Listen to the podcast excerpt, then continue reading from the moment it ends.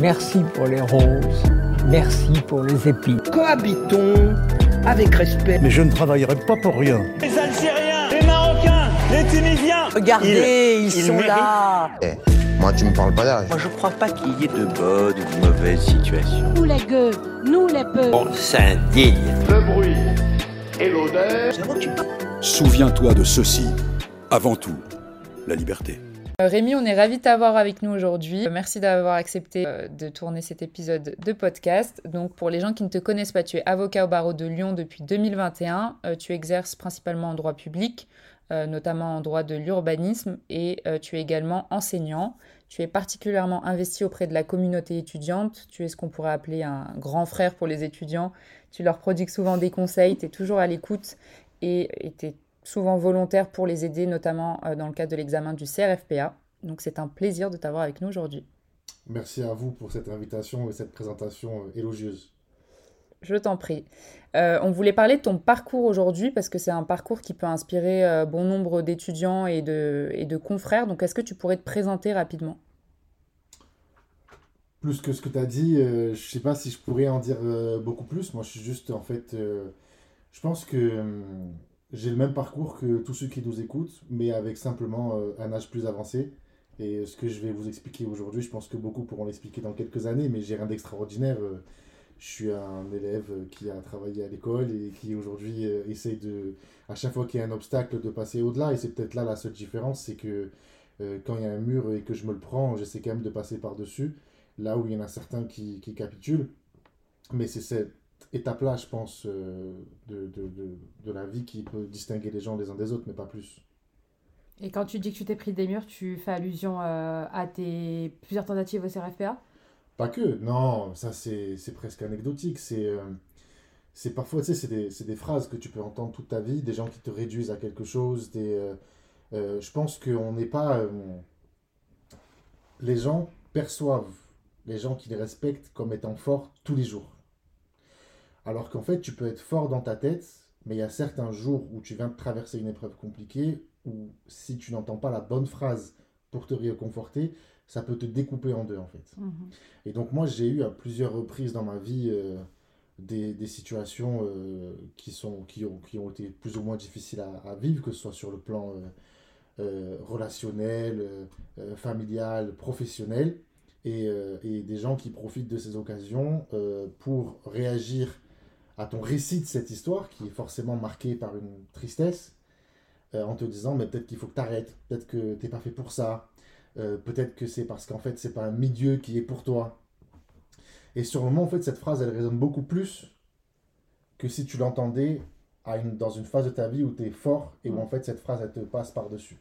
Et le problème, c'est que tu peux te lever plusieurs matins en, en te ressassant cette phrase et en te disant peut-être qu'il a raison et tu perds confiance. Et cette capacité après à, à, retrouver confiance en toi et à te bagarrer, et je pense qu'elle est, elle est, elle est, capitale. C'est ça en fait que j'appelle des murs. C'est des fois où tu te rends compte que tu as beau être entouré par euh, beaucoup de monde en théorie, en vrai, tu personne.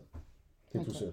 Et tu, peux nous donner des exemples de phrases ben, tu parlais du CRFPA, c'est l'exemple entre guillemets. Après, c'est juste que le CRFPA, c'est l'examen d'entrée à l'école d'avocat pour ceux qui. Ouais, c'est ça. C'est ce qu'on appelle le barreau. Oui, voilà, c'est le barreau pour illustrer, euh, pour, pour, reprendre par exemple cette situation, je me rappelle que euh, je vais vous confronter en fait comment ça s'est vraiment passé et comment les gens se sont quand même permis d'en parler et, et, ça m'avait donc touché. Mais je me rappelle que moi la première fois je le passe, je ne l'ai pas à 9,998, quelque chose comme ça.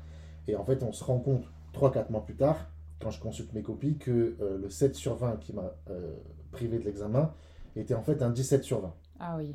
Donc la deuxième année, je le passe et ça me casse un peu le moral. Je ne suis pas encore dans une logique de recours, etc. Et la deuxième fois, quand je le passe, je suis un peu miné, c'est-à-dire que je ne travaille pas pour de vrai. Je me mens à moi-même, tu vois. Je, passe du temps à travailler, du temps à travailler, en tout cas sur le bureau, mais euh, je ne suis pas du tout efficace. Et je passe, je suis dans un mauvais mood, c'est-à-dire que je, je passe mon temps à expliquer à ceux qui m'entourent que je vais jamais la voir, que tu sens que je suis pas en confiance. Et en même temps, t'entends pas le discours que, tu devrais entendre. Vas-y, j'y crois. C'est le mot magique. Et euh, du coup, quand je l'ai pas pour la deuxième fois, euh, en plus, c'est une période où, euh, où j'avais quand même un programme personnel qui devait être suivi, c'est-à-dire que je voulais me marier, J'avais des projets personnels qui nécessitent que je sorte de ma condition étudiante. Et donc c'est vrai qu'autour de moi, chez des amis, hein, je parle pas chez la famille, mais aussi parfois chez la famille, des phrases anodines du type euh, euh, mais peut-être que c'est pas fait pour toi, peut-être que tu as tout donné et que en fait tu devrais renoncer, il y a plein d'autres trucs à faire. Et, et, ces phrases, elles te touchent et, et, tu te rends compte que c'est des gens de qui tu peux chercher un soutien, mmh. qui te les disent, mais qu'en fait, elles témoignent d'une profonde ignorance de qui tu es. Parce que ce qui fait que moi, par exemple, j'ai voulu devenir avocat, c'est vraiment l'indépendance. Ça veut dire être mon propre patron, pouvoir aider des gens, essayer de tirer vers le haut des gens dans des périodes où ils sont un peu fragilisés par euh, des événements. Et là, il y a des gens qui me disent, mais non, mais t'as qu'à trouver un job chez euh, je sais pas qui, euh, et puis tu feras comme tout le monde, peu importe tes ambitions, peu importe ce qui a guidé les 25 premières années de ta vie, en fait. Et là, tu te rends compte que, en fait, tu es seul. Parce que les conseils que tu vas entendre de la part de ceux qui t'entourent sont des conseils qui sont dits en, presque de manière purement réactionnaire et peu réfléchie. Mm. Il y a peu de gens qui ont pris le temps de, de, savoir exactement qui tu es et ce que tu traverses, alors même que c'est des gens avec qui tu peux passer des dizaines d'heures par semaine, tu vois. Et donc, euh, je pense que ça a été pour moi extrêmement marquant parce que euh, moi, je faisais partie de ceux qui ont toujours été un peu euh, à serrer des mains. tu sais, je traverse un couloir à la fac, je serre 10 mains. Je connais beaucoup de monde. Et tu as l'impression comme ça que je suis très entouré et très populaire, alors qu'en fait, en vrai, tu es tout seul. Et le fait de comprendre que tu as beau connaître plein de monde, mais qu'il faut que tu te débrouilles tout seul, ça a été dur. Hmm. Euh, parce que je suis pas quelqu'un qui, qui se savait solitaire. Et je l'ai compris tardivement. Et je l'ai compris en fait au moment du, du CRFPA. Et c'est vrai que, que, à partir du moment où j'ai compris ça, tout, euh, tout s'est facilité pour moi et j'ai beaucoup pris, je trouve, en force et en capacité à, à avancer dans la vie. C'était une réponse longue à la question. Ouais, mais c'était euh, complet. Est-ce euh, rebondir? Est-ce que tu as quand même pas du coup le sentiment que les gens projettent leurs propres limites et leurs propres peurs sur l'autre? C'est-à-dire qu'en fait, à aucun moment c'était toi le problème. C'est peut-être que dans la mesure où eux savaient qu'ils n'en étaient pas capables, ils en ont déduit que toi non plus, tu n'en étais pas capable. Si, si, si, bien sûr. Non, mais je pense qu'il y a beaucoup de. Il y a beaucoup de facteurs, tu vois. Il y a, il y a évidemment ça. Euh, tu as ceux qui n'ont pas vraiment d'affection pour toi et qui du coup euh, vont te donner un conseil parce que tu leur poses la question, mais en fait, euh, c'est pas un conseil qui est approprié. Et puis il y a aussi le fait que parfois tu as des ambitions qui sont beaucoup plus grandes mm-hmm. que ta condition. Tu vois? Moi, autour de moi, j'ai personne qui a. Qui a je, je dénigre personne, hein, mais je veux dire, j'ai personne qui a une ambition comme la mienne. Et je le dis avec beaucoup d'humilité, mm. tu vois. Mais moi, je vois pas la fin. Je sais pas où je vais aller. Je sais juste que même moi, je suis même pas capable de poser des mots dessus, tellement il n'y a pas de cas similaires autour, tu vois. Dans ce que j'ai envie de faire pour, euh, pour les gens avec qui je travaille, pour ma famille, jusqu'où j'ai envie de les amener. Enfin, tu vois, j'ai pas de fin, j'ai pas de terminus. Et autour de toi, quand les gens ne comprennent pas cette ambition, ils te font passer pour un fou. Et, en fait, quand tu, quand tu te prends un mur, ils disent Ouais, mais de toute façon, ton ambition, elle est tellement débordante que ce mur, c'est juste que tu es déjà arrivé à tes propres limites, ça y est, renonce et contente-toi de ce que tu as. Mm. Et c'est dur, je trouve, à entendre des fois, parce que tu sais, tu as l'impression d'être euh, un peu comme, euh, comme ligoté, tu vois. Euh. ouais, ou incompris, quoi. Ouais, c'est ça, exactement. Et j'ai, c'est très bizarre, mais genre, j'ai souvent l'impression d'être incompris. Hein. Mm. Je, je, je, suis un peu, un peu fou dans ce truc-là, mais genre, vraiment, je j'ai l'impression que autour de moi, euh, je suis très très peu compris. Je le dis pas avec, euh, avec méchanceté, mais c'est aussi pour ça qu'après, tu apprends euh, beaucoup de choses. C'est-à-dire que tu apprends même la pudeur. Tu parles beaucoup moins de tout ce que tu mhm. fais, beaucoup moins de tout ce que tu as, beaucoup moins de ce que tu arrives à faire, parce que tu te rends compte que ça peut générer des frustrations d'une part, mais que en plus de ça, de la même manière que ça n'intéresse pas les gens de t'encourager, parce qu'en fait, bah, chacun a sa vie et c'est déjà très lourd à porter, bah, c'est pas la peine de vouloir euh, susciter un intérêt pour ta vie autour de toi. Chacun sa vie, chacun ses problèmes, chacun son chemin. Et quand on est ensemble, on profite et on parle d'autre chose que de nos parcours respectifs. On partage des valeurs, on partage euh, des anecdotes. Mais en fait, faut, j'ai compris, j'ai appris en fait à, à arrêter d'attendre euh, des autres une, une attention particulière et je pense que je l'ai compris tard. Et tu, parlais de ta condition. Est-ce que tu peux euh, nous préciser justement ton, le cadre familial dans lequel euh, tu as évolué, ta condition sociale euh? Oui, oui, oui. Ben, moi, je suis un milieu modeste. Hein. Ma mère, elle, est, elle, a, elle, a, un diplôme de, de, prothésiste dentaire, mais elle a toujours exercé en faisant des, ménages à temps partiel, donc comme ça elle pouvait bien s'occuper de nous quand, quand elle rentrait, etc. Mon père, il est prothésiste dentaire. Et j'ai grandi dans... Donc mes deux parents sont libanais, moi aussi. Et euh, ils sont arrivés en France pendant la guerre au Liban. Donc euh, il y a eu une volonté de m'inculquer certaines valeurs qui sont d'abnégation, de, pugnacité et de l'école, l'école, l'école, l'école. Et tout le reste, c'est périphérique. Et, et donc c'est ce qui m'a donné le goût de toujours réussir. parce que avant que ce soit le goût de réussir, ça a été une obligation, parce que sinon, euh, sinon, mon père, il tapait. Hein, donc, euh, c'était pas une éducation Montessori.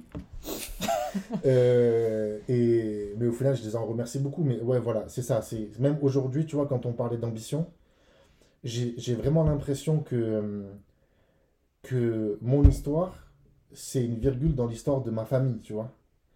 Et je peux pas me permettre d'être négligent vis-à-vis de moi-même ou de modérer mes ambitions parce qu'en fait, euh, la difficulté que, dont moi je vais parler, c'est une difficulté dont mes parents auraient rêvé qu'ils auraient rêvé d'avoir, tu vois. Quand tu as vécu euh, la guerre, que il euh, y a, y a c'est rien que manger ou se dire que ouais, demain tu vas vraiment avoir l'occasion de, de, vivre une journée, aller à l'école, tu vois, mon père, c'est un rêve qu'il a eu. Mon père, il pouvait pas y aller pour des considérations diverses. Un, parce que les écoles étaient fermées et que quand ça ouvrait, bah, il fallait faire rentrer de l'argent. Donc les parents, ils préféraient dire à leurs enfants, bah, viens travailler avec moi. Mais l'école, ça sert à rien, tu vois. Donc euh, j'ai vraiment l'impression que si je, je suis trop... Euh, je suis pas assez rigoureux avec moi-même, c'est manquer de respect à cette histoire qui a fait traverser euh, un continent à mes parents, qui a fait qu'ils sont arrivés ici dans leur projet professionnel à eux. C'était la réussite du mien. Tu vois, quand, quand nos parents ils viennent euh, du Liban ou, ou de n'importe où, ils se projettent même plus sur eux. Tu sais, ils ont renoncé parce qu'ils savent que ça va être trop dur. Ils disent Mes enfants, ils seront là. Et donc, si toi, en tant qu'enfant, tu te comportes comme un enfant gâté, c'est en fait, tu, tu méprises des sortes de toute une famille. Donc, euh, je pense que c'est de là aussi que vient le, le sens du travail. Moi, j'ai en permanence l'image de mon père et de ma mère accrochée dans, sur le mur de ma tête, quoi, tu vois. Mais c'est intéressant ce que tu dis parce que on le retrouve dans beaucoup de familles euh, issues de l'immigration. Il y a cette volonté d'excellence, de, d'excellence par l'école, par le travail. Et on a aussi tous cette image de nos parents qui se lèvent euh, à 5h, 6h du matin, euh, ou en tout cas pour faire des métiers physiques. Et en même temps, je trouve que ça, cet héritage familial, il est parfois lourd à porter parce qu'on attend beaucoup euh, de nous, très jeunes, mais en même temps, ça permet de relativiser, comme tu disais, les, difficultés, bah, des difficultés étudiantes. Parfois, c'est très dur pour certains, mais en même temps, à côté de l'histoire familiale, euh, l'histoire parentale, euh, ça nous permet de relativiser, de d'affronter les difficultés, de ne pas renoncer, comme tu disais, de... d'être pugnace face, face à l'adversité. Donc c'est intéressant ce que tu, ce que tu dis. C'est capital, je pense, parce que c'est. Euh, je sais pas, j'ai l'impression que les gens s'assoient de moins en moins avec leurs parents pour. Euh, même si, nos, en tout cas, moi, les miens, ils sont extrêmement pudiques, ils me racontent très peu. Euh, souvent, tu connais la vie de ton père parce que ta mère ou sa mère te l'a raconté, et réciproquement pour, pour ta mère, mais je sais que quand j'étais enfant, adolescent, jeune adulte, je trouvais que cette pression, elle était lourde à porter parce que tu dans des. Es dans des dans des. Euh, as envie de vivre ta vie de jeune. Tu veux mm. faire euh, tout ce qui est cool, tu vois. Et le travail, ça passe après tout. Alors qu'en fait, c'est un, c'est en plus un, c'est un vrai carrefour de ta vie, tu vois, la vingtaine. Et toi, tu as envie de lâcher du lest, et eux, au contraire, ils, ils en rajoutent. Mais aujourd'hui, je sais que c'est précieux, en fait, ce qu'ils m'ont dit. Et je sais que c'est que aujourd'hui que je comprends et que je repense à certaines phrases qu'ils m'ont dites euh, quand j'étais petit, tu vois, et qui sont, qui sont très puissantes. Il y avait ça. Et puis après, même, tu vois, quand tu parles d'enfants issus d'immigration, moi, c'est un truc qui m'a toujours euh, plu et gêné en même temps, euh, ce qualificatif, tu vois. Parce que derrière, ça sous-entend que parce que tu es issu d'immigration, c'est plus dur que pour d'autres. Alors qu'en vrai, euh, ils se sont tellement battus que le soutien qu'on a pu avoir de la part de nos parents, en tout cas pour ma part, je suis pas certain que, que des personnes qui ne sont pas issues de l'immigration ont pu avoir le luxe d'avoir cet accompagnement euh, humain aussi important. Même s'il n'y a pas de mots, tu vois, on ne parle pas de soutien affectif, etc. Et moi, je me rappelle, euh, il y a un moment où je pouvais plus. Euh, j'avais besoin d'un logement, un logement étudiant pour aller étudier à Toulouse.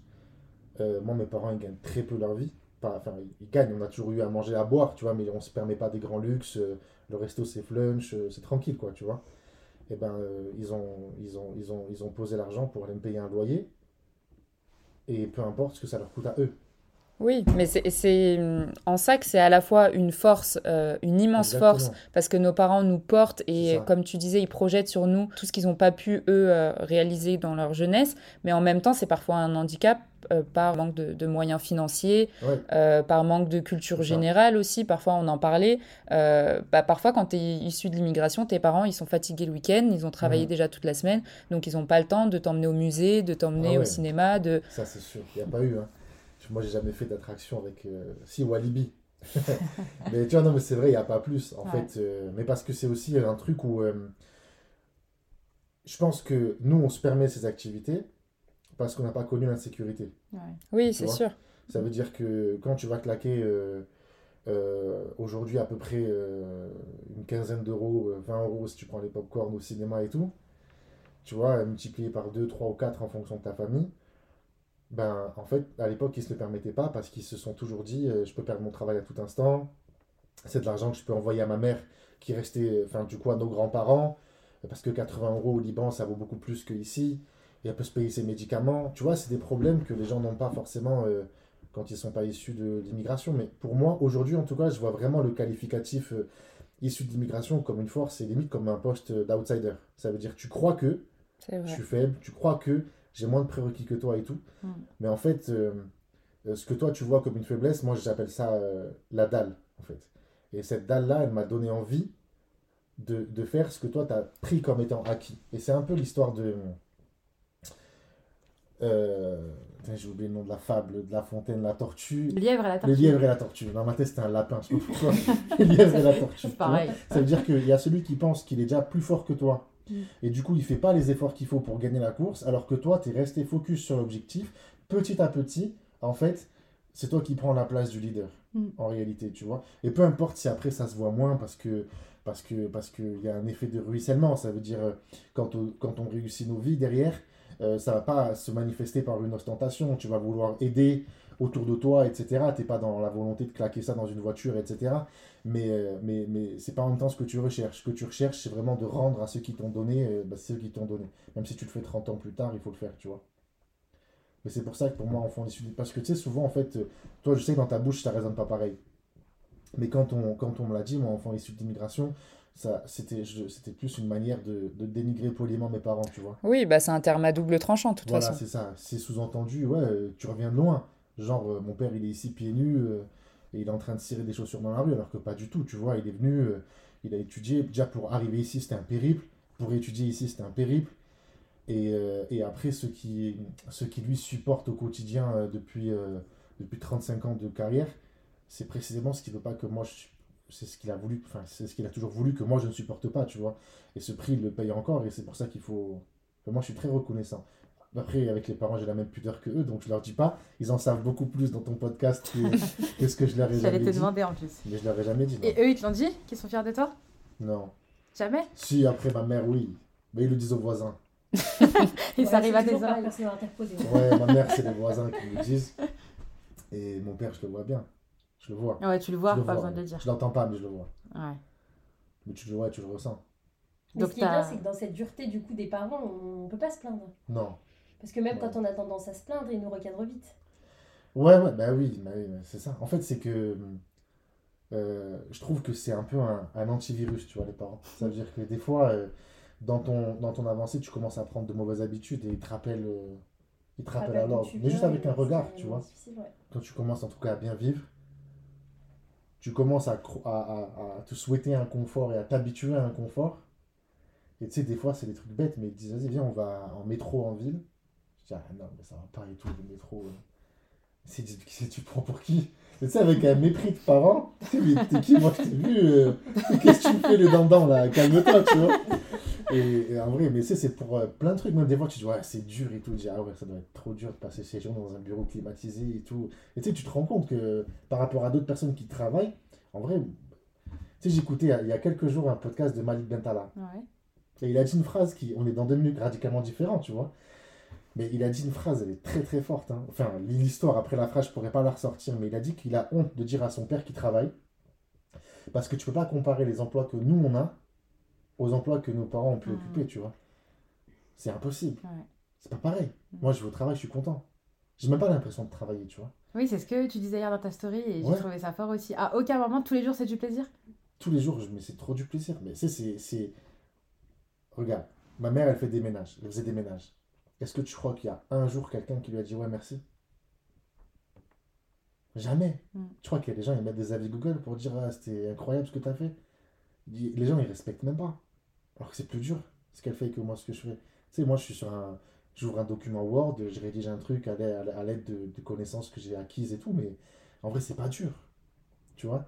Et pourtant, les gens, ils te, ils te gratifient avec beaucoup trop de puissance, avec beaucoup plus que ce que tu mérites. Quand en plus s'ajoute à ça une, une certaine audience sur les réseaux sociaux, etc., mais les gens, ils te voient beaucoup plus que ce que tu es. Tu mérites pas tout ça. C'est pas. Certes, il y a un parcours qui fait que je mérite la place où je suis aujourd'hui, mais je pas mérite pas plus que d'autres en termes de difficulté, tu vois. Moi, j'ai pas mal au dos, euh, j'ai pas euh, les personnes qui me parlent mal. euh. c'est un luxe incroyable. Ouais, donc tu es complètement épanoui professionnellement. Ouais. Ouais, ouais, ouais. Et est-ce que tu dirais aux jeunes euh, que le travail suffit à réussir? Ou est-ce qu'il faut autre chose que du travail?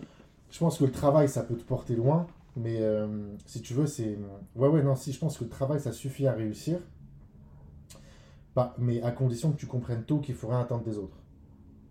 Parce que si tu crois que c'est aussi une histoire de réseau, etc., tu vas commencer à vouloir te reposer sur, euh, sur les mailles d'un filet qui, en fait, va se déchirer au fur et à mesure, tu vois. Parce que les gens, ils auront jamais la même ambition pour toi que tu as toi-même pour toi. Mhm.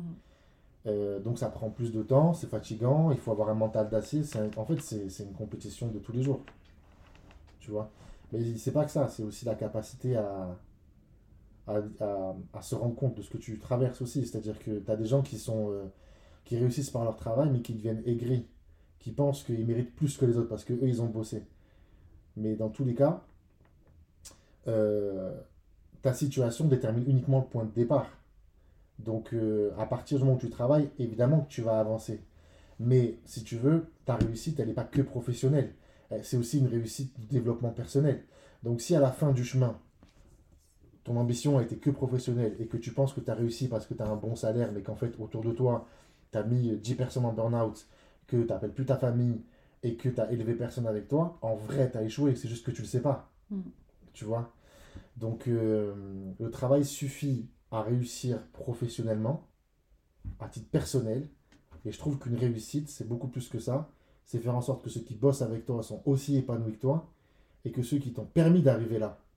Parce qu'en fait, il y a toujours quelqu'un qui t'a fait un.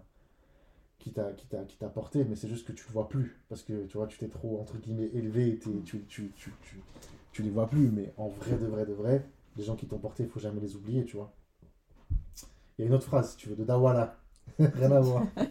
Dawala, un jour, il a dit. Il y a une fille que je connais un peu qui s'appelle Raja qui travaille avec Dawala et, et- et il a dit une phrase c'est euh, quand tu montes l'échelle, souris à tous ceux que tu dépasses parce que tu vas les recroiser en descendant. Tu vois Ouais. En fait, Il y a Rof qui dit ça aussi, d'une Qui? autre manière. Rof. je sais pas qui a volé à qui, je suis, je suis pas dans cette histoire, mais. non, mais tu vois, c'est super important parce que tu as toujours l'impression que, que tout est irréversible. Que tu es arrivé là. Ouais, ouais, les gens oublient souvent que la chute est plus douloureuse que la- l'ascension. Exactement. Mais du coup, qui t'a porté toi? Euh, moi, Au sans- départ, je pense que c'est sans savoir, mais évidemment qu'il y a mes parents. Mhm.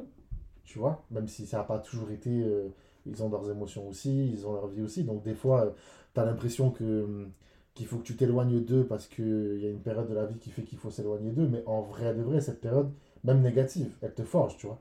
Moi, je pense que j'ai beaucoup grandi par opposition. Ça veut dire que j'ai vu, j'ai beaucoup observé ce qui se passait autour de moi pour me dire ce que je voulais pas reproduire plus tard. Mais au final, c'est un bienfait. Je veux dire, c'est une éducation. Mes parents, à fond, je pense qu'ils se sont vraiment saignés pour nous. Euh, ma femme, plus que tout, je pense, ça a été très fort. Euh, pareil, mais sans le savoir, sans, sans parler ni rien. Ma belle famille, beaucoup. Et. euh, Tout et- dans le. En, en- comment dire En subtilité et silencieusement, quoi. C'est Ouais. ça que tu veux dire? Ouais, ouais, ouais. Ok. Mais de toute façon, euh, De manière naturelle, mais passive, quoi. ouais. C'est ça? Ok. Ouais, ouais, ouais, ouais. Ils ont, en fait, c'est- tu sais, le fait d'être là quand, quand ils ressentent que tu en as besoin. C'est juste ça, en fait, tu vois. T'as des gens, ils- quand t'avais besoin, ils savaient. Mais il n'était pas là. Et ils répondaient plus. Mhm. Et t'en as d'autres, ils ont, ils savaient pas, tu leur as pas dit, mais ils ont su, tu vois. Et, et du coup, ils t'ont proposé quelque chose. D'anodin. Euh, mais ils t'ont proposé. Et ça, ça t'a permis de travailler. Quand techniquement, tu n'aurais pas pu travailler autant. Tu vois. Et, et donc, si tu as avancé, c'est grâce à quelqu'un qui t'a peut-être juste offert euh, euh, le toit et, et le couvert pendant 2-3 mois, tu vois. Mais en vrai, tu dois beaucoup. Mais c'est souvent les gens qui ont peu qui donnent le plus. Mais euh, de fou, Mm. tu vois. Moi, je me rappelle, euh, ouais, ouais, enfin, après, je ne vais pas tout raconter, mais ouais, ouais, je sais que autour de Non, moi, même dans, ma famille ma belle famille, même dans ma belle famille, je sais ma- ils, m'ont, beaucoup, beaucoup, beaucoup donné euh, ou prêté, euh, alors qu'ils n'avaient pas forcément les moyens, tu vois. Euh, c'est, un- c'est des trucs cons, mais bah, rien qui t'héberge pendant un certain temps, euh, il y a tout un coût financier derrière, et même, tu sais, ils sont, ils sont chez eux, il y a un intrus, quoi. Heureusement, non, parce qu'on y a vraiment ce truc famille et tout, mais c'est pas anodin. Je pense pas que Et tout le monde ne le fait pas. Voilà. Bah ouais, tu sais, des fois, je vois euh, des. On parle avec d'autres couples et tout, euh, je vois bien que le rapport avec la belle famille, c'est pas celui que moi je peux avoir. Ça peut être même euh, autour de moi, mes, mes parents, euh, quand je te disais, la, la chambre étudiante, quand mon père me la prend, ça coûte 180 euros par mois. C'est pas grand chose, entre guillemets, tu vois. C'est plus que tout le budget loisir qu'on avait pour toute la famille sur le mois. Donc en fait, ça veut juste dire que lui, de son côté, euh. Peut-être qu'à midi, euh, il sort plus manger avec ses collègues. Tu vois, je- il ne m'a même pas dit, tu vois, je sais même pas. Mais je pense que c'est beaucoup plus fort. Mais par contre, il faut, en tant qu'enfant, sur le moment, tu l'as pas tout le temps. Même des fois, tu es arrogant. Tu, tu vas dire aux gens, mais tu sais, qu'est-ce que tu as fait pour moi? Mais en vrai de vrai, si tu as l'humilité de te poser, de méditer un peu quelques minutes et de te dire, mais en fait, euh, maintenant que je sais c'est quoi la vie, mais en fait, la sienne, elle était. C'était dur, hein. Et je suis pas sûr que j'aurais pu donner autant, euh, moi-même à mes enfants. euh, Est-ce que moi-même je leur rends? Et ça te. Je trouve que tu prends des claques un peu toute ta vie quand même. Et du coup, je rebondis. Quelle est la personne que tu admires le plus? Qui t'inspire le plus? C'est dur à dire, après il va y avoir des bagarres à la maison, mais je sais pas. En fait, je, suis- je suis vraiment un pied d'égalité, quoi. Mais moi, j'ai beaucoup d'admiration pour, euh, pour mes parents, pour ma belle famille, pour ma femme. Euh, parce que à, à des échelles différentes, mais tout ce qu'ils ont traversé, on- c'est pas forcément facile à vivre. Il y en a beaucoup qui n'auraient pas réussi. Et ce qui fait que ça, c'est juste du respect jusque-là que j'ai pour eux. Et ce qui fait de l'admiration, c'est qu'ils en sont même pas conscients. Donc ils sont ultra humbles sur ça. D'accord. Ils sont trop simples. Tu vois, ils, ils se rendent pas compte que ce qu'ils ont fait, c'est une histoire de fou. Tu leur dis, mais ton histoire, elle est incroyable. Non. Donc, euh, choix, prochain quoi. podcast. Ouais, c'est ce que j'allais dire, on va Oui, inviter les parents et les beaux-parents. J'ai le numéro de mon père, si tu veux, tu l'appelles. On verra comment il t'accueille. Je dirais que j'ai des origines libanaises.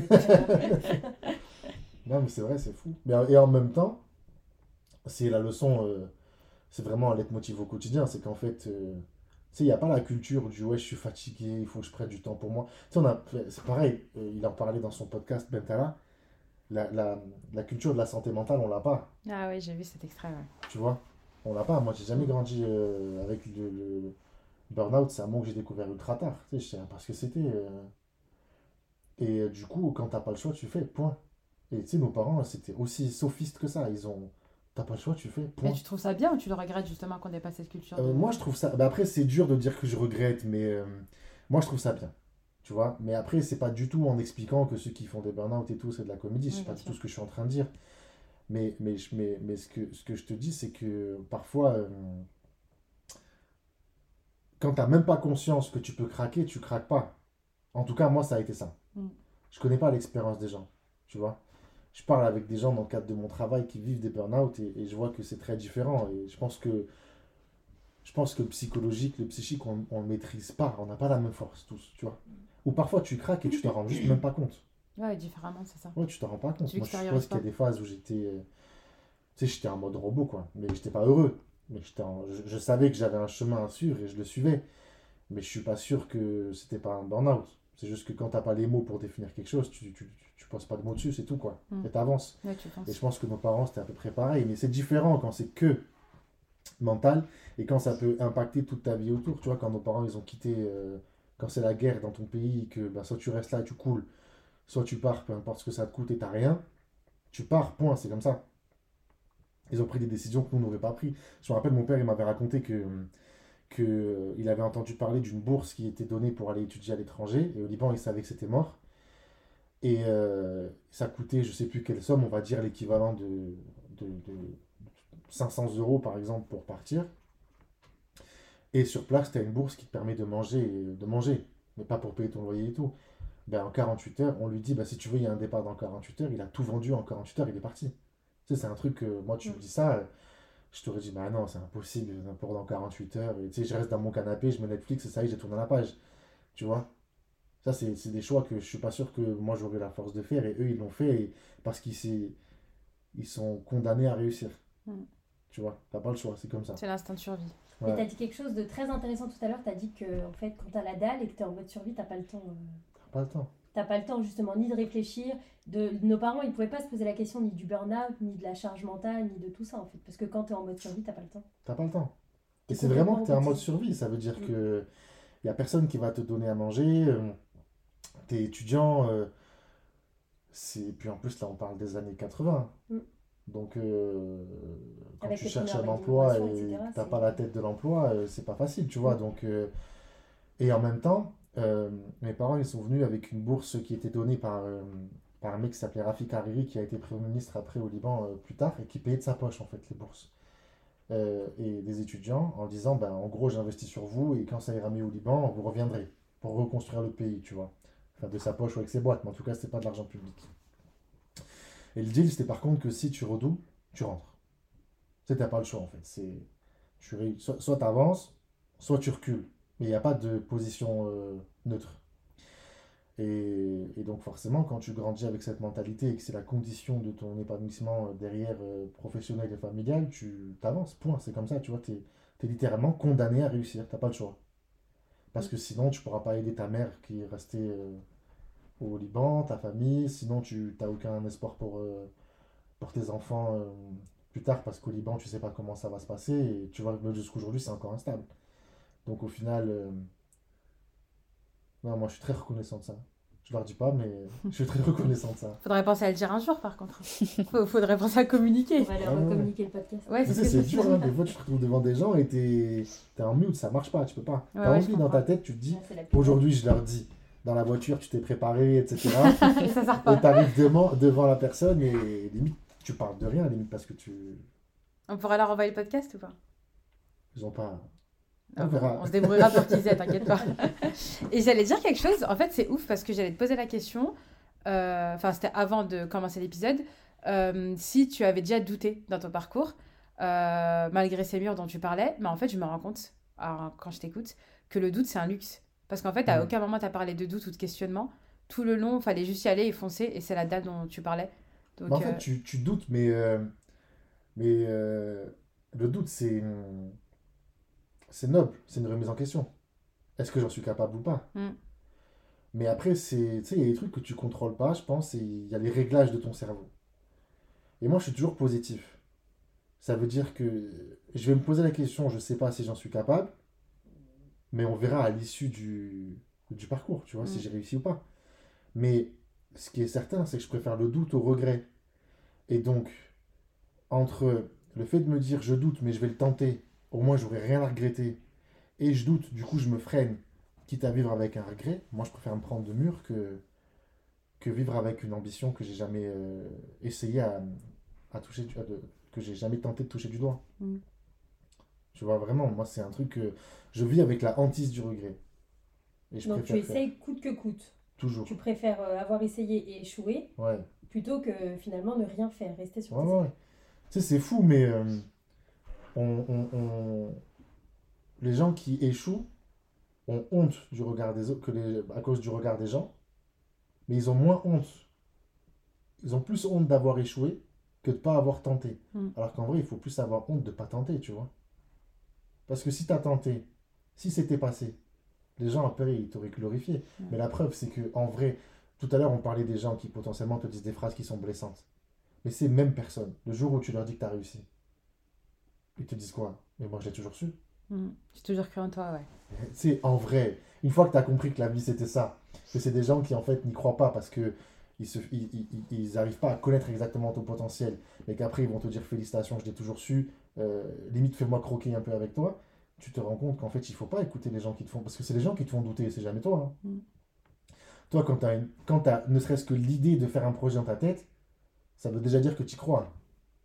Sinon, tu n'aurais même pas eu l'idée d'eux, tu vois. Moi, j'ai jamais eu l'idée d'aller marcher jusqu'à la Lune, parce que je sais que c'est impossible. Mais j'ai toutes mes ambitions, c'est parce que je sais qu'elles sont possibles si je m'en donne les moyens. Et si j'y arrive pas, c'est parce qu'après, ben, les parcours de vie font que des fois, tu as des dodanes que tu maîtrises pas et qui te ralentissent, point. Et que j'aurai pas assez de temps pour y arriver. Mais en vrai de vrai, une fois que tu as l'idée, pour moi, tu n'as pas d'autre choix que de la concrétiser. Mais je pense que c'est même pas une question de, de milieu social, tu vois. Et je me rappelle une fois, je marchais, quand j'étais à Toulouse, j'avais un de mes meilleurs potes qui était fils d'un très grand chanteur. Tu vois, donc euh, l'argent, On c'est pas ce qui- pas euh, l'identité. Euh, non, parce que je sais pas si On le connaît On le connaît, le chanteur? C'était Dalida. Non, non, non, c'était euh, c'était un groupe très connu. Euh, et, et donc, ils n'avaient pas du tout de problème d'argent et tout. Il lâchera pas. Et, Il fait comme ne et s'entendait on pas. marchait le soir. Et en fait, moi, j'avais un délire quand j'étais plus jeune avec mes potes, c'est qu'on se retrouvait le vendredi soir et le samedi soir. Et on marchait, on marchait, on marchait. Et on parlait, on parlait, on parlait. C'est fou de faire ça. C'est Et trop bien moi, dans ça. ma tête, je lui dis, mais. Il s'appelait. Donc, il s'appelle Hakim, ça, je peux le dire. J'ai dit, mais en fait, Donc, toi, c'est ça Le fils du forgeron C'est Hakim, le fils du forgeron Toi, ça va. tu sais, t'as une maison, t'as une piscine. Tu sais, tu peux me faire croire que la vie, c'est dur et tout. Et il me dit, mais en fait, justement, le fait qu'il voulait réussir dans le même domaine que son père. Ok. Il me dit, mais le fait d'être fils d'eux, c'est aussi dur que, que quoi que ce soit parce que tu cherches aussi en fait à te sortir d'une ouais. condition. En fait, il n'y a, pas- y a pas que le fait de sortir d'une condition sociale qui est dur, au sens, euh, au sens entre guillemets, euh, pauvreté ou en tout cas modeste. Il y a aussi le fait de dire que, que tu es différent et que tu es quelqu'un d'autre Mm. que la, la famille de laquelle tu es, issu. Et il m'a dit, en fait, en vrai, c'est de lui que ça vient condamner à réussir. Parce qu'il m'a dit, toi comme moi, on est condamné à réussir. Parce que si tu veux exister en tant qu'individu, il faut que tu t'extrais de là d'où tu sors, tu vois. Mm. Et ça, c'est pas simple. Et, et jusqu'aujourd'hui, c'est un combat que lui mène et que je mène, et, et c'est important, tu vois. Mais tout ce, je, je me rends compte avec le temps que, alors qu'avant, je passais beaucoup de temps avec des gens avec qui j'étais pas vraiment proche, aujourd'hui, j'ai beaucoup moins de contact avec les autres, mais ceux avec qui je parle m'inspirent beaucoup, tu vois. Euh, Il y a un humoriste, par exemple, euh, que j'aime beaucoup, je lui parle pas au quotidien, euh, mais qui s'appelle Ilyes Mela, et c'est un punchliner de fou. Et en vrai, on est dans deux domaines très différents, mais je te jure qu'on a la même. je pense que c'est la même, la même mentalité. Ouais. Et c'est ce qui fait que que qu'on se rapproche très vite et qu'on se, se livre très vite. Enfin, en tout cas, qu'on parle très vite de nos vies l'un à l'autre. Parce que quand tu sens que celui qui est en face de toi, il vit la même chose que toi, tu, tu te confies à lui. Et, euh, Il t'inspire du coup. ouais. Mais lui as son père m'inspire encore plus, alors que je Ah. le connais pas. Mais à chaque fois qu'il me parle de son père, je trouve ça très Tu nous le ramènes pour le podcast Lui et son père? On ne sait pas si Hakim a percé du coup. Pas dans la musique, il a changé de, direction. Bon, bah, Hakim, si tu Mais il s'épanouit en tout cas, c'est bien, c'est l'essentiel. Ouais, bah il a Ouais, c'est Ouais, essentiel. ouais, Mm. ouais, c'est ça, c'est ça la réussite. Mm. C'est pas qu'une question d'argent et tout. Mais, et c'est savoir, euh, et c'est savoir comprendre que déguster ce que tu as actuellement. C'est au bout d'un moment, il faut avoir tout le temps d'ambition, Ouais, voilà, mais il faut ça. être capable de dire aussi Dieu merci à chaque étape, tu vois. Ouais. Et ça, c'est un problème que, que j'ai moi. Je sais pas, je sais pas faire un arrêt sur image.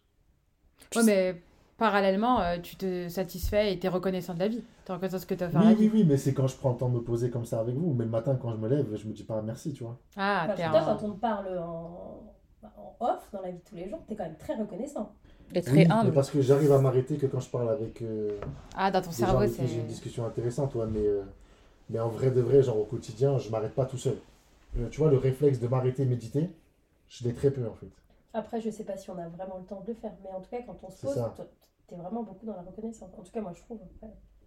Ouais, de plus en plus. Mais c'est récent, je pense que c'est aussi. Là, pour le coup, c'est un grand apport, je pense, de ma belle famille et de ma femme. Tu vois, ils m'ont beaucoup appris à, à, à, à lever le pied et à lever le pied. À lever le pied et à, et à te rendre compte de ce que tu as. Parce que sinon, en fait, tu. tu... C'est bien d'avoir tout le temps de l'ambition, Mais ça peut être bouffé. Parce que c'est ce qui t'anime. c'est ça. Mais, mais si par contre, tu ouvres jamais les yeux sur l'avancement, tu crois que tu n'y arrives jamais. Mm. Et c'est ça, je pense, qui peut te mener aussi au, au burn-out dans, dans nos chemins à nous, en tout cas. Tu vois, ce chemin où, où tu vois pas la fin parce que tu l'as pas encore défini, tu bosses comme un fou au quotidien, mais si tu te rends pas compte de toutes les marches que tu gravis, tu crois que tu es encore en bas et ça te démoralise, tu vois. Ouais, la folie des grandeurs. Ouais. Mais l'image d'escalier, justement, c'est le père d'Ilyes Mena qui, l'a- qui lui a sorti. Parce que pareil, Ilyes, il, il a du mal à dire euh, euh, Putain, c'est beau là où j'en suis maintenant. Et, euh, et du coup, son père lui a dit Ilyes, ton, ton problème, c'est que ton ambition, c'est un escalier. À chaque fois que tu montes une marche, tu te retrouves face à un mur. Mm. C'est trop fort. Mais ça, il n'y a que les parents qui savent sortir des phrases comme ça. Nous, on n'a plus cette inspiration. On est... Mm. Ouais, tu sors pas mal de punchlines depuis tout à l'heure. c'est parce que tu m'inspires. c'est ce que j'attendais que tu dises. Moi, ton ambition, je la trouve belle parce que à la fois tu nourris des projets pour toi-même et pour tes proches, mais en même temps, tu passes énormément de temps à aider les autres. Mm. Euh, quand on te côtoie, on sait, bah, notamment auprès des étudiants, on sait que tu, que tu voues énormément de temps aux étudiants, que euh, tu passes beaucoup de temps à répondre au téléphone, aux messages, euh, en story sur ton compte Instagram. Les vidéos YouTube. Les vidéos YouTube. Tu as récemment lancé ton association pour aider les, les jeunes confrères, les confraternels. Euh, donc moi, je trouve ça beau, mais en même temps, comment tu trouves le temps et euh, la motivation constante de, de, porter les gens autour de toi? Et comment ça a commencé surtout? Comment t'es venue l'idée de... Euh, l'idée de commencer, ça venait du fait que je trouvais que ça coûtait trop cher, les études. Et que ça devenait un business pour certains. Et ça, ça m'a choqué au moment du CRFPA, tu vois. Et ensuite, je me suis rendu compte qu'il y avait un site internet sur lesquels il y avait des conseils pour réussir le CRFPA, mais qui étaient un peu anxiogènes. Et qui derrière, comme par hasard, faisait la promo d'une prépa. Et après, plus tard, j'ai appris que le mec derrière ce site avait jamais passé le CRFPA. C'était un mec d'école de commerce. Je me suis dit, mais lui, il sait pas en fait que le prix que ça a coûté à mes parents et à moi pour en arriver jusqu'à passer cet examen, et il joue avec ça, va mettre 1005 ou 2000 euros dans telle prépa, parce que lui, il gagne sa vie dessus, mais c'est pas ce que humainement ça m'a coûté pour les mettre de côté en fait ces 2000 euros à moi mes parents ils jouent avec ça en fait tu vois et ça ça m'a beaucoup énervé.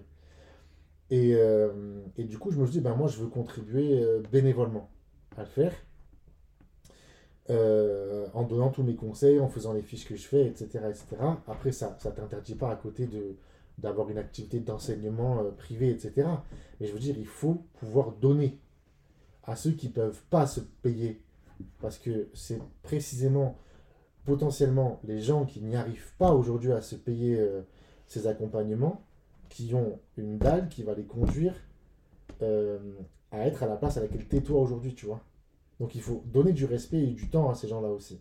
Et c'est ce qui a, euh, moi, ce qui, ce, qui, ce qui a fait qu'aujourd'hui j'arrive à m'épanouir, c'est clairement l'école, parce que, que c'est extrêmement critiquable, mais pour arriver à exercer les professions qu'on exerce, il faut un diplôme. Mm. C'est comme ça. Et donc, euh, c'est l'école qui te porte, qui te fait prendre conscience en toi, qui t'ouvre l'esprit sur des choses, qui donne accès à des connaissances que tu n'as pas eues chez toi parce que justement, tu n'as pas fait toutes ces sorties culturelles. Tu vois, l'accès à beaucoup d'éléments de, culture, on l'a eu à la fac à travers les rencontres que tu fais à la fac et tout. Donc, si moi je peux te donner ça aussi, je le fais avec grand plaisir. Et, en vrai, ma, ma, plus grande fierté, c'est pas tellement de donner parce que, parce que tu es tout seul quand tu donnes c'est quand je croise des gens après au tribunal qui sont devenus avocats, et tu sais, tu te rends compte en fait euh, que ça a été vraiment important pour eux. Et, tu te dis, ben, le moment de solitude que j'ai traversé, eux, ils se sont sentis moins seuls grâce à un contenu que tu as donné seul. Mm. c'est vrai, ça je confirme. Et tu vois, ça, je trouve ça, je trouve ça vraiment, vraiment, vraiment, vraiment cool. Et aujourd'hui, donc ça fait 3-4 ans que je fais ça. Et c'est aujourd'hui que je commence à vraiment le voir. Et quand en plus dans les universités, dans les IEJ, on t'invite pour des conférences et tout, tu tu te dis, mais quand même, c'est incroyable parce que quand tu passes l'examen d'accès au CRFPA pour la troisième fois, que les gens te disent et que les notes te disent, laisse tomber, et que trois ans après, on te dit, mais c'est incroyable ce que tu fais, euh, il faut que tu nous expliques comment, il faut qu'on organise, enfin, il faut que tu nous fasses un genre de rapport c'est par le CNB. Et à un moment, il m'avait demandé pour euh, euh, comment est-ce qu'on peut revoir la formation au CRFPA. Le Conseil national il faut que tu contribues dans les, dans les amphis et tout. Tu te dis, mais en fait, c'est dingue parce que si le Rémi, il y a 4 ans, 5 ans, voyait ça, il aurait dit, mais c'est impossible. Ils sont mm. tous en train de me dire que c'est impossible. Tu sais, c'est de la science-fiction ce que tu montres. Et comme quoi, il faut toujours y croire parce qu'en fait, tu te rends. Euh, c'est pour ça que d'ailleurs, même, je te disais que les gens qui vont nous écouter, c'est des, des gens comme nous, mais ils le savent juste pas encore. Parce qu'en fait, c'est le temps qui t'apprend vraiment qu'est-ce que tu es et de quoi tu es capable, parce qu'il faut que ça se matérialise pour que tu y crois. Mm. Et ça, c'est trop triste. Mais c'est comme, encore une fois, sur le CRFPA, tu sais, les gens, ils n'ont pas confiance en eux. Et du jour au lendemain, quand tu leur dis, vous êtes admis, ils disent, mais ça y est, en fait, j'en suis capable. Ouais, mais en fait, aujourd'hui, tu n'es plus capable au jour des résultats. C'était il y a deux mois que tu en étais capable quand tu as passé l'examen, tu vois. Mm. Donc, en fait, il fallait y croire à ce moment-là. Et, et je trouve que c'est vraiment important. Mm. Donc, moi, je donne, je trouve la motivation dans le regard des autres et dans l'aide que, que ça peut apporter. Et même si ça me rapportait rien, je pense que je serais content parce que il faut être capable de Il faut être capable de donner aux gens, c'est tout. De redistribuer le, le Bah soutien oui. que tu as eu. euh, Ou que t'as pas eu. hein.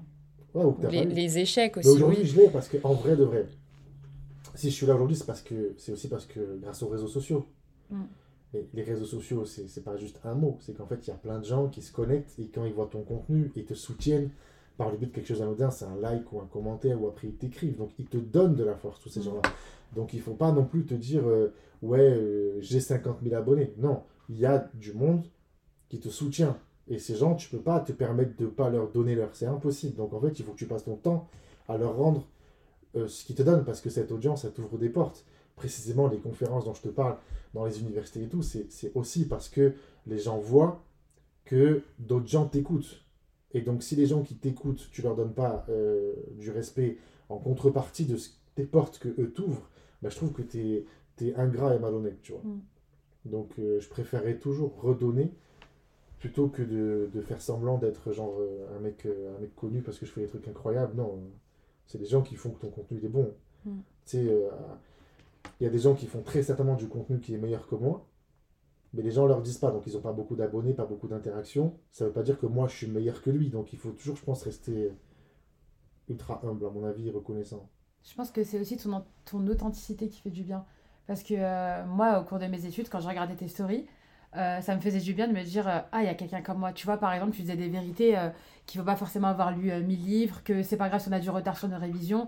En fait, tu vendais pas le- l'exemple d'un. Enfin, tu ne vends pas même maintenant, l'exemple d'un élève parfait, modèle, qui aura appris ses cours du bout des doigts et que euh, on a déjà lu le cours et qu'on le connaît. En fait, tu redonnes confiance avec un peu de. beaucoup même d'authenticité. Même le fait de dire en réalité, j'ai eu le CRFP à la troisième fois. Je pense qu'il y en a beaucoup dans ton cas, mais on le sait juste pas parce qu'ils osent pas Mm. le dire, parce qu'ils estiment que c'est que c'est des ça que je échecs. dit. hein. Parce que moi, quand je le passe trois fois, je suis pas tout seul à le passer pour la troisième Mm. fois. J'ai plein de potes hein, qui le passent pour la troisième fois. Mais quand on nous interroge, eux, ils disent non, c'est la deuxième fois. Non, je l'ai préparé, mais je l'ai pas passé. Alors que je t'ai vu, on t'a assis à côté dans l'amphi. T'as honte de quoi, tu vois? Non, mais donc moi, je dis, non, je l'ai passé trois fois. Même, je pense que ce qui a, je pense que ce qui a fait aussi que ça a beaucoup euh, dédramatisé le troisième passage, c'est quand j'avais dit que j'avais une licence en CRFPA. Ouais. Tu sais, les gens, ils se sont dit, ah, en fait, si, tu, sais, tu, peux en- tu, sais, tu peux rire de toi-même et, et en vrai, regarde où il est aujourd'hui. Ouais, c'est ça. C'est ça qui est fou avec YouTube, c'est que cette vidéo, elle date de, je sais pas moi, 2020. Et les gens, ils la voient aujourd'hui, donc ils peuvent comparer ce que tu disais quand tu sortais de l'école à aujourd'hui. Et ils disent, mais en fait, tu peux être euh, ça. Tu sais, genre un mec en survêt, euh, j'étais en switch, je sais pas quoi. En plus, ces gens, ils voyaient pas, mais j'étais dans un studio miséreux à l'époque. Il y avait 17 mètres carrés, on vivait à deux avec ma femme. Il n'y avait pas un euro qui rentrait, personne veut te louer un appartement.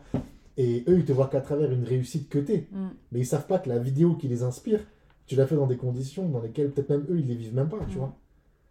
Et, et ça, c'est ça que je trouve qu'il enfin, il faut, je pense, vraiment montrer l'envers du décor parce que je pense que le fait que les gens se sentent autant imposteurs que ça, c'est parce que on montre que la réussite, mais on a toujours honte Ouais, c'est ça. de quand on avait des pieds dans la boue, tu vois. Alors que non, il faut être fier justement d'avoir des pieds dans la boue. Et après, la réussite, c'est un, c'est un- c'est un luxe, mais en vrai de vrai, c'est c'est versatile. Et, et même euh, le côté, euh, le côté audience, euh, notoriété, c'est plus. euh, enfin, moi, en tout cas, j'aime pas trop. En fait, enfin ça pour le coup c'est pour ceux qui passent le barreau, les gens ont tendance à penser que parce qu'on l'a du premier coup, on sera meilleur avocat que parce qu'on l'a eu euh, pour la troisième fois, etc.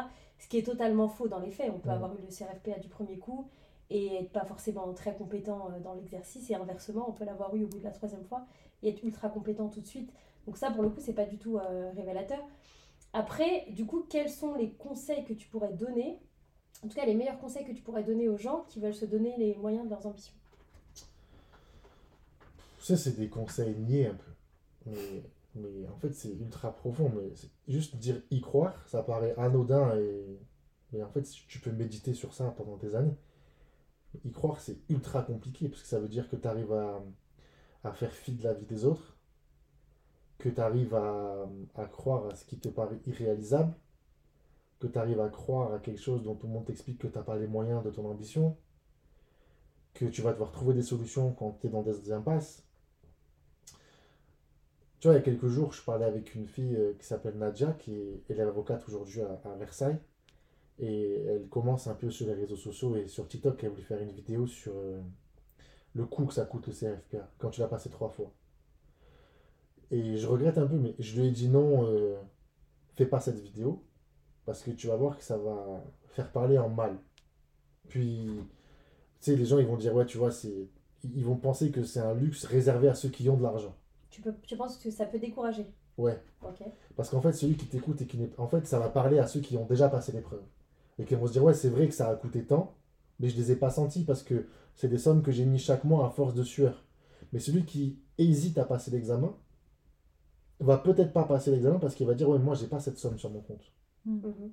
Je comprends. Mais si tu fais le bilan de ce que t'as coûté tes études, c'est une somme que tu n'aurais pas pu mettre si, en tant qu'étudiant si on t'avait posé la question au début. Dès le départ, bien sûr. Mais en fait, c'est à force d'aller bosser, euh, de faire des, des jobs qui peuvent paraître ingrats, des jobs alimentaires et tout, que tu as réussi à les payer. Tes parents, ils t'ont aidé, tout ça, tu vois. Mais c'est super important de, de se rendre compte de ça. Mais c'est pour ça que je pense que, que, que je lui avais dit de ne pas, de pas faire cette vidéo pour pas décourager ceux qui pourraient avoir un, devenir les plus grands avocats, peut-être même demain, mais qui pouvaient se laisser euh, intimider par, euh, par ça. Et je pense que c'est pour ça que quand, tu poses la question, euh, qu'est-ce qu'il faut dire à ceux qui pensent pas avoir les moyens ou, ou pour qu'ils se motivent, c'est juste y croire, y croire, y croire et te dire qu'en fait, tu vas toujours trouver une solution. Toujours trouver une solution. Euh, tu sais, il n'y a, y a aucune. Y a aucune épreuve qui t'est donnée si t'es pas à la hauteur de l'épreuve. Tu le sais pas, c'est tout. Et donc si tu renonces, c'est qu'en fait, alors que l'épreuve était dans tes cordes, tu as abandonné. Mais tu aurais pu y arriver si tu avais appris sur toi-même. Et c'est ça qui fait que tu grandis à tous les âges. Tu vois? Et moi, je sais qu'à chaque mauvaise expérience que j'ai eue, derrière, j'ai tiré une qualité. Qui fait qu'aujourd'hui, j'avance plus. Mais aujourd'hui encore, je, continue d'apprendre, tu vois. Mais parce que j'y crois. Et donc, quand je suis face à un mur, j'y vais quand même et j'apprends. J'ai pris le mur, c'est pas grave. Je vais re-rentrer dedans, tu vois, jusqu'à ce qu'il se casse. Mais le Rémi qui s'est pris le mur la première fois et le Rémi qui s'est pris la- le mur la deuxième fois, c'est pas le même. Alors que si j'avais laissé tomber, bah, le Rémi 1, il resterait Rémi 1 toute sa vie, il resterait au même stade toute sa vie. Et, et, et- et même autour de toi, comment tu veux que...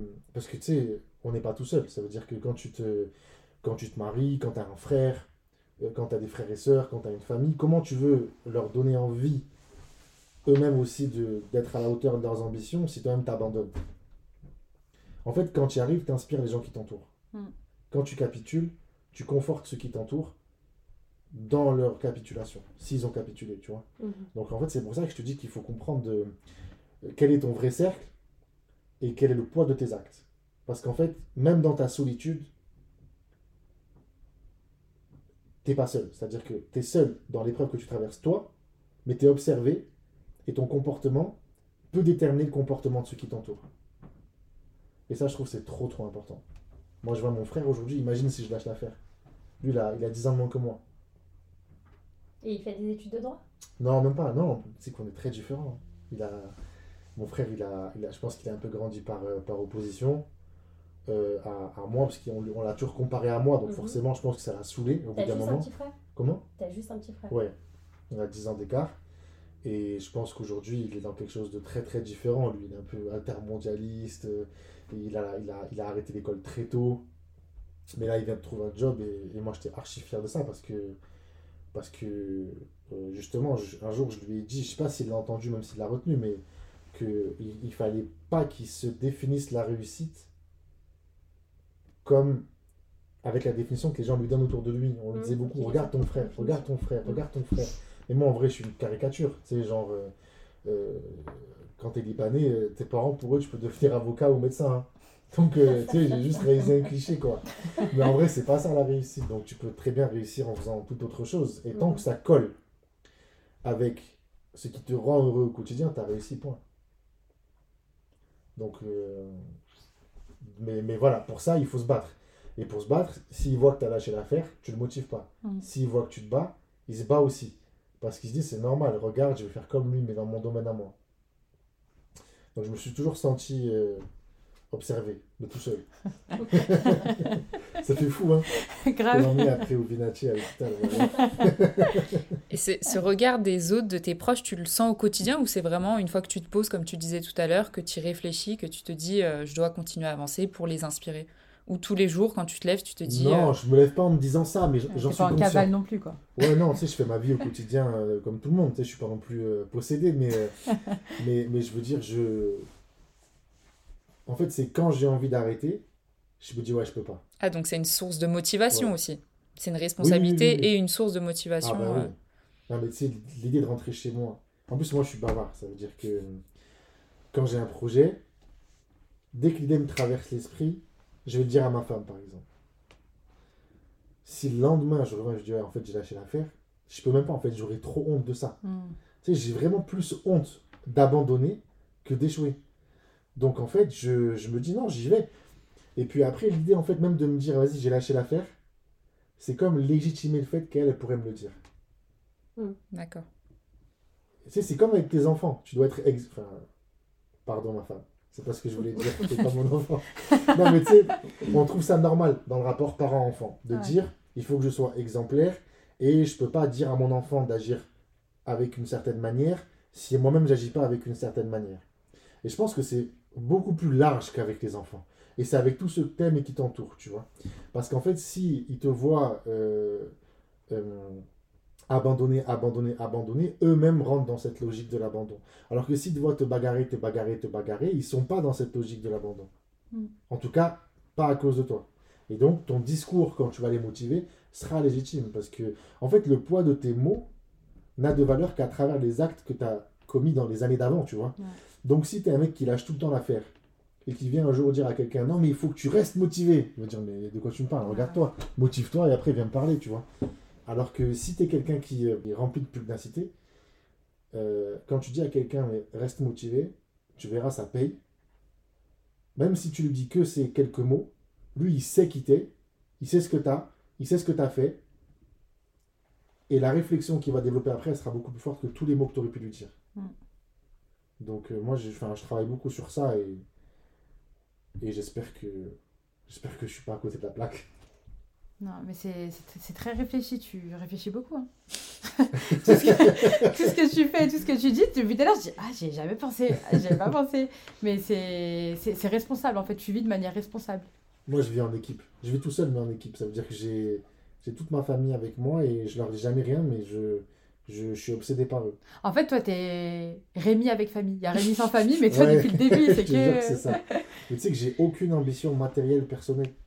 Ça veut dire que si je cours, si je travaille, c'est parce que intellectuellement ça me nourrit et je pense que sur le plan euh, politique et juridique, il y a beaucoup de choses à faire.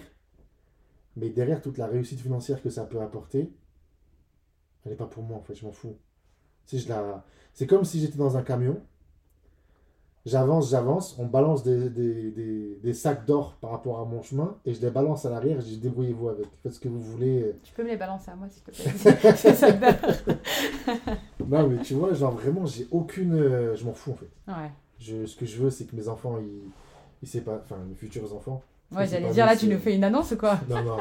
Non, mais ce que je veux, c'est vraiment pouvoir assurer un cadre familial qui fait que, que le jour où je dis non, mes enfants, c'est pas parce que je peux pas, c'est parce que je veux pas. Sais, je pense qu'il y a même une forme de jouissance euh, sadique. De dire à ton gosse, euh, ouais, non, t'auras pas ça parce que tu mérites pas, Mm. tu vois. Et c'est pas parce que je peux pas.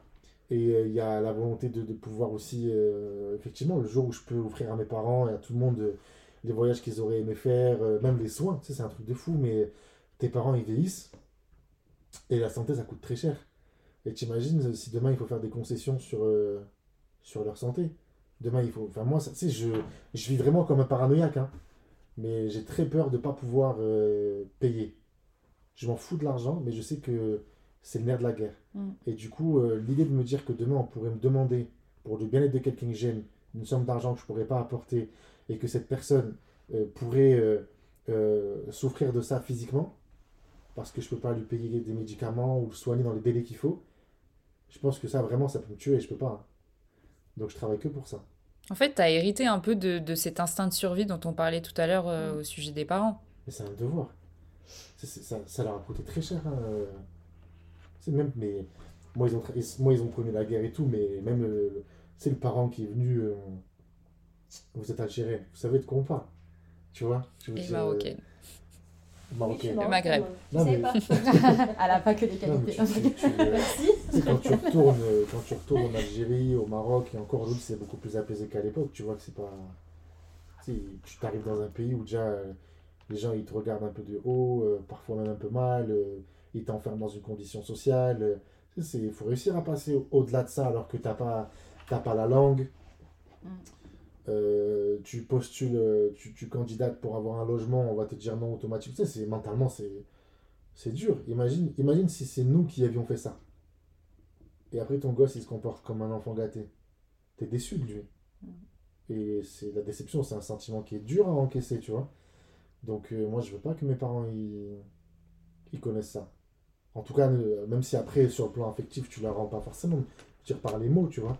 Mais je pense que c'est important que tu aies ce devoir et que tu le transmettes à tes enfants. Parce que même si demain on arrive au but et qu'on a mis en sécurité toutes nos familles pendant 10 ans, même 10 générations, t'as pas envie qu'ils se comportent comme des, comme des gens mauvais avec les autres. Parce que, Ouais. comme on le disait tout à l'heure, la réussite, elle n'est pas que financière.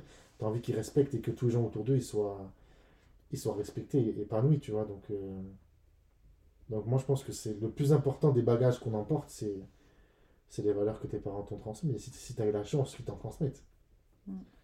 Et ça passe pas, c'est pas, ça passe pas par les mots, ça passe par des comportements, des regards.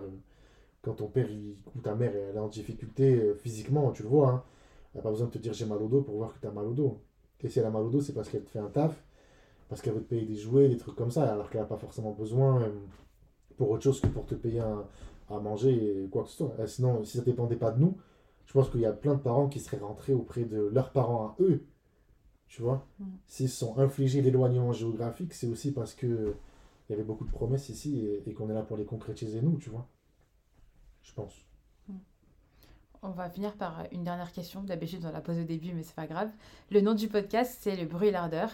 Et bah, qu'est-ce que ça t'inspire Le bruit et l'ardeur? C'est un peu tout ce que tu viens de dire dans l'épisode, j'ai envie de dire. Ouais, ouais, ouais. En résumé, non mais il se kiffe pas non plus. en résumé, quand même, une non, réponse courte. je pense euh, le bruit et l'ardeur, ça veut dire. euh, euh, moi, je définirais déjà le bruit négativement. Ça veut dire au contraire le silence, de l'humilité et du travail. Et en même temps, euh, dire à, à ceux qui t'aident merci. Et euh, l'ardeur, c'est euh, la surdité par rapport à tous ceux qui vont te dire des, des mots qui sont là pour t'éteindre. Éteindre, euh, tu vois, le feu que tu peux avoir dans les yeux, il faut y croire tout le temps et toute ta vie. Parce que les gens croient en toi quand, quand tu as fini le jeu. Mm. Pas avant. C'est ça le bruit et l'ardeur. C'est Squid Game, quoi. Ouais, Ah, c'est vrai, c'est dur. Hein Moi, j'ai une ultime question. ça y est On n'aura oh, pas de dernière question. Une ultime vous question. Tu disais que tu, que tu voyais pas au début du podcast, que tu voyais pas où ton ambition pouvait te mener. Mais euh, dans, dans 5 ans, par exemple, qu'est-ce qu'on peut te souhaiter euh, professionnellement, en tout cas, euh, où t'aimerais te voir suis pas sûre que tu saches toi-même. Et si tu le dis, t'es obligé de le faire, surtout. Parce qu'il y a déjà beaucoup d'accomplissements. Là, t'es jamais plus collaborateur, t'as c'est créé ton propre cabinet.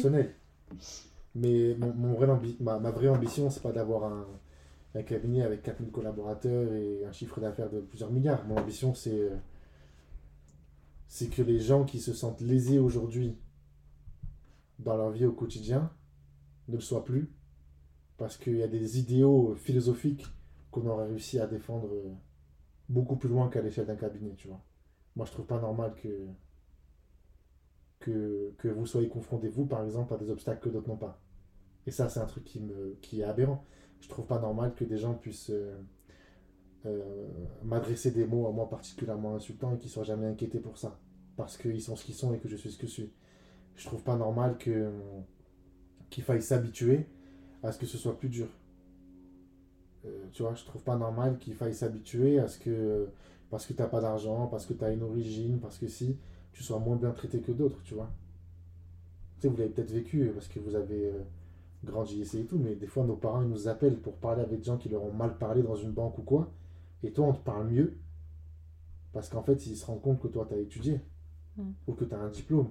Tu sais, mais au nom de quoi tu te permets de mal parler comme ça à mon père C'est un humain comme un autre Non, t'as oublié. En fait, c'est ça.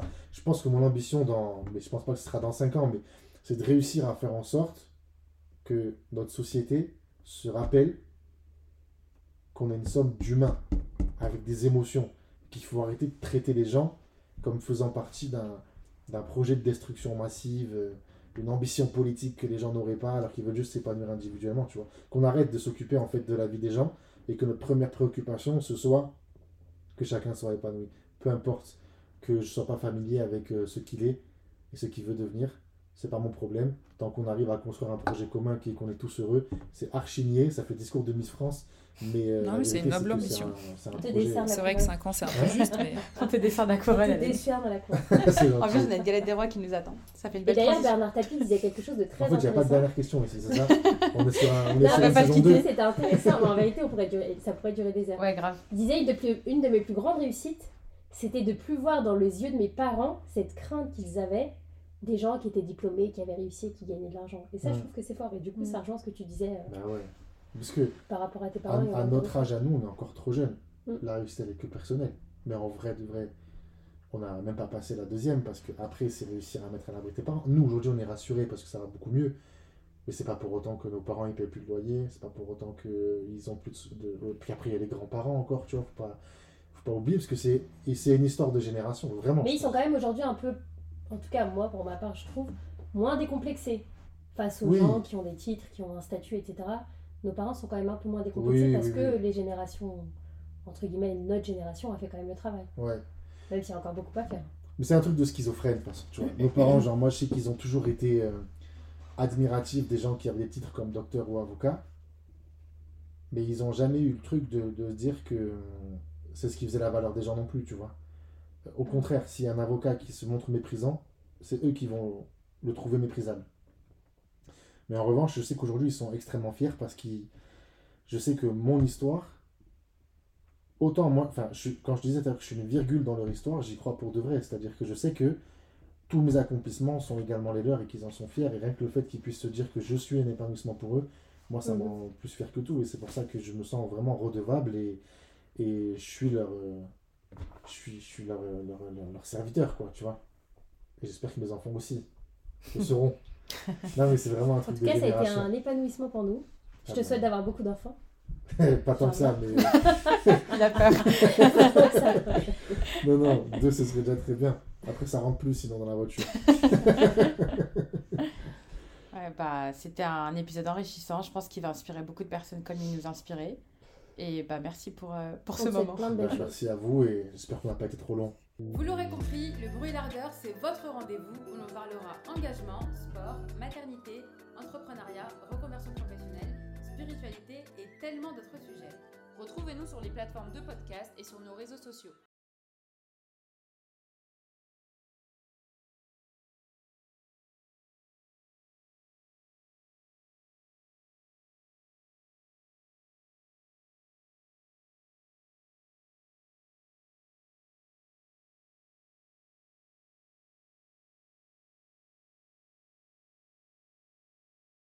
Et sur nos réseaux sociaux. Bonne écoute